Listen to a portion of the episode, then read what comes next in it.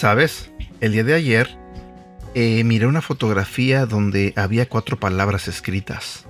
Piensas, dudas, haces y confianza. Pero lo curioso de esta imagen es que antes de la palabra piensas tenía un signo de más. Antes de la palabra dudas tenía un signo de más. Antes de la palabra haces tenía un signo de menos. Y antes de la palabra confianza tenía otro signo de menos. So prácticamente tú tenías que leer la imagen de esta manera. Entre más piensas, más dudas. Entre más dudas, menos haces. Entre menos haces, menos confianza. Entre menos confianza, más piensas. Y así sucesivamente. Es un ciclo. Lo que yo entendí de esta imagen es prácticamente lo que nos pasa a muchos de nosotros. A veces nos llenamos de miedos.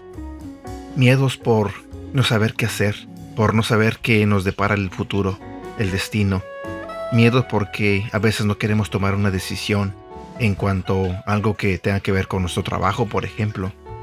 ¿Y qué hacemos? Pensamos y nos llenamos de dudas y al final no hacemos nada y perdemos la confianza.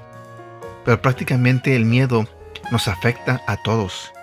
El miedo nos paraliza porque este no sé, se nos quita la confianza, perdemos la confianza.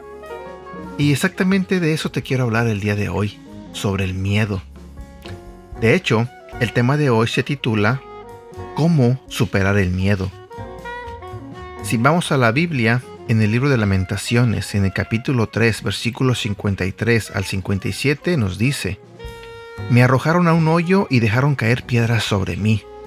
El agua subió hasta cubrir mi cabeza y yo exclamé, Este es el fin pero desde lo profundo del hoyo invoqué tu nombre, Señor.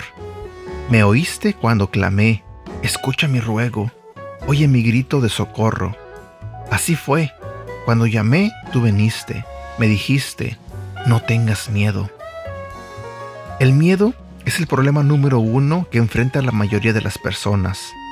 Miedo al fracaso, miedo al futuro o miedo de lo que otros piensen de ellos. El profeta Jeremías tenía muchas razones para tener miedo. Su trabajo era entregar un mensaje muy poco popular a su nación. Sabía que estaba arriesgando su vida. Pero en su miedo, Jeremías se volvió hacia Dios. ¿Qué le dijo Dios a él? No temas. Es posible que estés lidiando con una circunstancia en este momento que te ha hecho temer.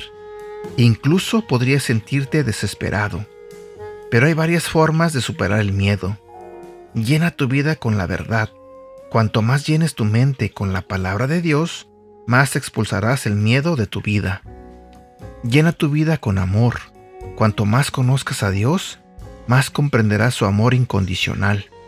Llena tu vida de fe.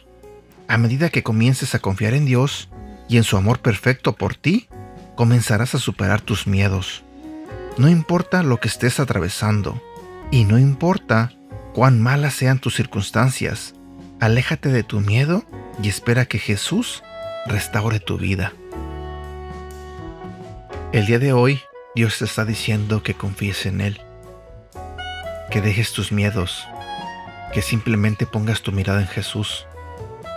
Y créeme, todo, absolutamente todo, va a ser diferente. A eso a lo que tú le temías, simplemente caerá frente a ti. Solamente deja que Dios trabaje en tu vida. Déjate guiar por Él y confía 100% en Él. Y bueno, por el día de hoy es mi mensaje para ti. Espero que, que te encuentres bien. Espero que tengas un día maravilloso.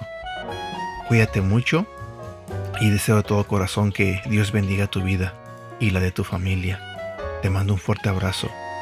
Hasta pronto.